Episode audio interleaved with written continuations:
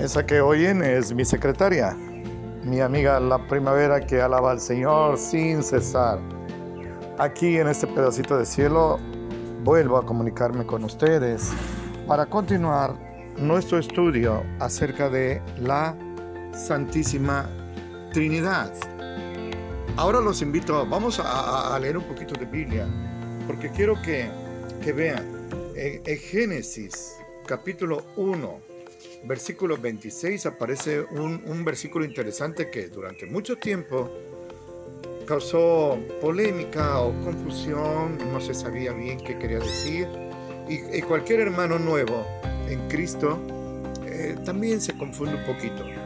Así está escrito, 1.26 de Génesis.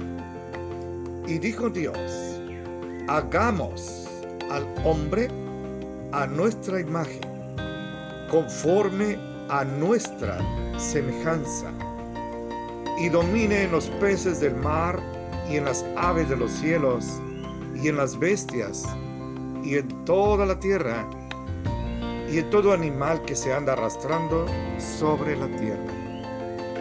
¿Por qué aparecen estas palabras en plural? Hagamos nuestra imagen, nuestra semejanza. Por esta razón está la Trinidad hablando. Cuando aparece aquí la palabra en hebrea es Elohim con H, Elohim, que significa dioses. En ese sentido, un Padre, un Hijo y un Espíritu Santo manifestado en un solo Dios verdadero. No es cierto como nos acusan que creemos en tres dioses, no, un solo Dios verdadero. El Shema de Israel, Deuteronomio 6, 4 y 5 dice eso, un solo Dios. Oye Israel, Jehová nuestro Dios, uno es. Uno es. Aquí tenemos algo, la imagen y la semejanza. Y déjeme decirle en un minuto esto, porque es interesante, es importante que lo sepa usted. A nuestra imagen y semejanza no quiere decir que Dios tiene una cabeza, 20 dedos, un páncreas, eh, tímpano. No, no, yo así lo creía antes. No, no. Nuestra imagen, nuestra semejanza la Trinidad habla en el sentido de que así como Dios es santo y no peca, así quería que Dios, que los hombres, el ser humano, fuéramos. Como Dios no muere, Dios quería que el hombre no muriera. Como Dios no se enferma, Dios quería que el hombre no se enfermara. Esa es la imagen y semejanza de Él que se perdió por culpa del el pecado, por haber escuchado a Satanás y desobedecido a Dios. En Isaías 6, versículo 8, el Señor necesita no, no, quito la palabra necesita. Eh, me equivoqué, eh, me distraje viendo a la calle. Dios no necesita a nadie. Dios requiere, Dios exige servicio. Los que necesitamos a Dios somos nosotros. Así que recuerde, táchelo de ahí. No, voy a, no sé si lo puedo borrar. Dios no necesita, pero Dios precisaba de un ser humano que fuera su vocero, su predicador. Y en el 8 está escrito así. Después oí la voz del Señor que decía, ¿a quién enviaré? ¿Y quién irá por nosotros? Y entonces dice Isaías, yo respondí, heme aquí, envíame a mí. Mi hermano y hermana, otra vez está la Santísima Trinidad. ¿Quién irá a predicarle a Israel por nosotros, en nombre de nosotros? No dice en mi nombre. ¿Por qué? Porque creemos en una Santísima Trinidad. Cuando nuestro Señor Jesucristo fue al río Jordán para ser bautizado por Juan el Bautista, Juan lo bautiza después de oponerse al principio.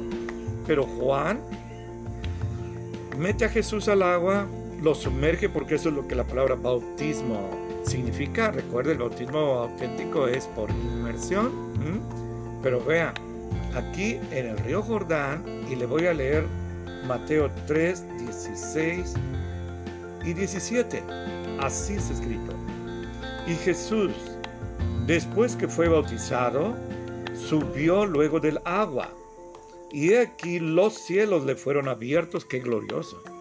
Y el Espíritu de Dios descendió como paloma y venía sobre él. Y aquí una voz de los cielos que decía, Este es mi Hijo amado, en el cual tengo contentamiento. Gloria a Dios. A simple vista no veía uno más que a un varón, rabino, carpintero de Nazaret siendo bautizado. No, ahí está la Trinidad. El Padre habla. Este es mi Hijo amado en el cual tengo contentamiento. El Hijo está en el Jordán siendo sumergido por Juan, Jesucristo. Y el Espíritu Santo, la tercera persona de la Trinidad, descendió sobre él como una paloma. Gloria a Dios. En Juan 14, 15 al 17, otro texto. A veces estos eh, misterios de la Trinidad no se ven a simple vista, hay que ser un poquito cuidadoso. Por eso dijo Jesús, escudriñen las escrituras, es decir, léanla con detenimiento. No dice, denle un vistazo, no, escudriñenla. En Juan 14, 15 al 17, así está escrito. Si algo piden en mi nombre, yo lo haré. Si me aman, guarden mis mandamientos. Está hablando Jesús. Y yo rogaré al Padre y les dará otro consolador. Tiene C mayúscula, es el Espíritu Santo. Para que esté con ustedes para siempre. Al Espíritu en mayúscula, de verdad, al que el mundo no puede recibir porque no lo ve ni le conoce.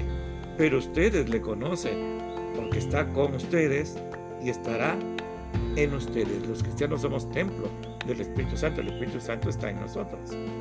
Aquí está la Trinidad. Jesús habla, dice, yo, Él es una persona. Rogaré al Padre, otra persona, y les dará otro consolador, el Espíritu Santo. Ahí está, mi hermano y hermana, la Santísima Trinidad. Pasemos un poquito adelante, unas 50 páginas. Segunda de Corintios, capítulo 13. Nuestros hermanos presbiterianos usan esta fórmula como una fórmula de bendición al terminar los cultos. Qué, hermosa costumbre, ¿no? Eso es precioso. Se le llama la bendición trinitaria o bendición apostólica. Segunda de Corintios 13, 14. En algunas Biblias aparece como 13, 13. Así está escrito. La gracia del Señor Jesucristo y el amor de Dios y la participación del Espíritu Santo sea con todos ustedes. Amén. Ahí está. Jesucristo, una persona. El amor de Dios, otra persona. La participación, la comunión del Espíritu Santo. Ahí está la tercera, la Santísima Trinidad. Otro texto clarísimo, que hasta yo lo entiendo. Primera de Juan 5, 7. Primera de Juan 5, 7. Así es escrito porque tres son los que dan testimonio en el cielo, el Padre, el Verbo y el Espíritu Santo. Y estos tres son uno. Lo que les he estado diciendo, no creemos en tres dioses, un solo Dios verdadero manifestado, aquí aparece como el Padre, el Hijo y el Espíritu Santo. Miren, los testigos de Jehová llegan al atrevimiento de mutilar la palabra de Dios y enseñan que estos textos no aparecen en el original griego. No haga caso usted. Antes de que aparecieran los testigos de Jehová, eso tiene 150 años, la iglesia creía en la Santísima Trinidad. No es gracias a ellos que la creen, no tuvieron que venir a, a, descubrir nada. La, vez pasada yo hablaba con ustedes de que ellos realmente son arrianos creen en, la doctrina de Arrio, el arrianismo. Claro, a ellos les molesta que usted le diga ustedes son arrianos o, que le diga ustedes son ruselistas, porque este era uno de sus fundadores, que ya un, gringo que ya murió. Pero el Espíritu Santo, que inspiró a santos hombres de Dios, segunda de Pedro 1, 19 al 21, nos dice que el Espíritu Santo es Dios, el Padre es Dios y Jesucristo es Dios. El Espíritu Santo da testimonio por medio de sus inspirados hombres que hablaron teofneustos, divinamente inspirados, que la Santísima Trinidad es real. Y finalmente en esta lista pequeñita, en Primera de Pedro 1, 1 al 2, así está escrito. Pedro, apóstol de Jesucristo, a los extranjeros esparcidos en Ponto, Galacia, Capadocia, Asia y en Bitinia, elegidos según la presciencia, no presencia, no presencia, o sea, el conocimiento anticipado.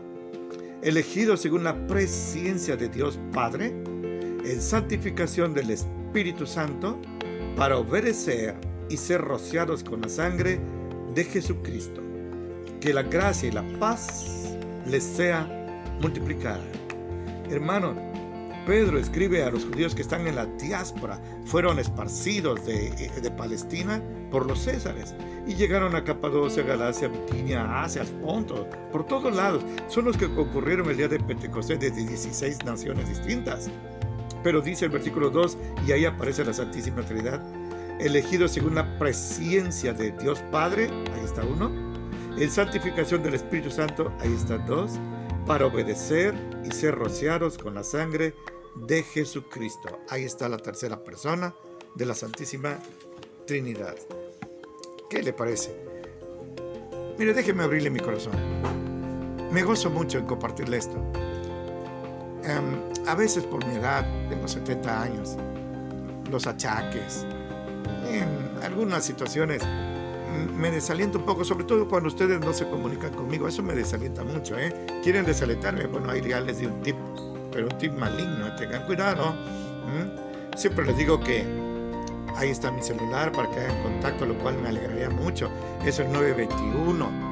268-4419 de Coatzacoalcos. 921-268-4419 de Coatzacoalcos. Yo soy el pastor Cedas de la Iglesia Cristiana Bíblica Ágape, aquí en Coatza. Mis hermanos, mis hermanas, les agradezco mucho su atención. Hoy hemos concluido un tema más de este humilde, sencillo, compendiado seminario Apolos, esperando que haya sido de bendición para ustedes. No, no amontonen estos los arrumben ahí en su archivo o, o en el cesto de la basura. No, estudien los hermanos, porque cuando menos lo piensen, cuando menos lo piensen van a tener una confrontación con alguien de otra creencia y van a necesitar defender la sana doctrina, como decía Judas versículo 3, no con puños y gritos, no con sombrerazos, sino con la palabra de Dios que es la espada del Espíritu. Ese es mi deseo. Y si no les viene esa confrontación con otras personas, bueno, que la fe de ustedes se cimente sólidamente, no en emociones, no en opiniones, no en lo que yo soñé anoche, sino en lo que Dios dice eternamente en su palabra. Porque aunque el cielo y la tierra pasen, su palabra no va a pasar. Gracias a Dios que tenemos la Biblia, que la tenemos en nuestro idioma, que la tenemos al alcance de nuestro bolsillo, que no somos ciegos, que no somos analfabetas. Mire cuántos privilegios, cuánta gente se murió por tener un pedacito de la palabra de Dios y no la tuvo. Hombres como Wycliffe, como Tyndale en Inglaterra fueron grandes siervos de Dios. Busque, busque. En lugar de buscar ahí a los goleadores futbolistas y a los artistas, estos, eh, muchos de ellos homosexuales, en lugar de buscar las biografías de ellos, busque las biografías de estos hombres. Tyndale, Wycliffe en Inglaterra. Y aquí en español, pues Reina Valera, Cipriano, Casidoro. Fíjese, dos grandes siervos de Dios eran católicos, eran españoles. ¿eh? Cipriano de Valera y Casiodoro de Reina. Estos hombres fueron usados por Dios para nosotros. Hoy tenemos la Biblia a nuestro alcance, al precio de sangre de muchos mártires de la fe, y nosotros la estamos desperdiciando y estamos ofendiendo no solo a Dios, sino la memoria de estos grandes siervos de Dios que dieron sus vidas porque tuvieron nuestra, tuviéramos la Biblia en nuestro idioma, a nuestro alcance. Dios permitió inclusive que Juan Gutenberg en Alemania inventara la imprenta. ¿Qué le parece? ¿Qué le parece? Bueno, eso va a ser otro tema. Por hoy me despido dando gracias a Dios por esta privilegiada oportunidad. Le pido a Él que atalaye entre ustedes y nosotros y como siempre les deseo que Dios los bendiga mucho.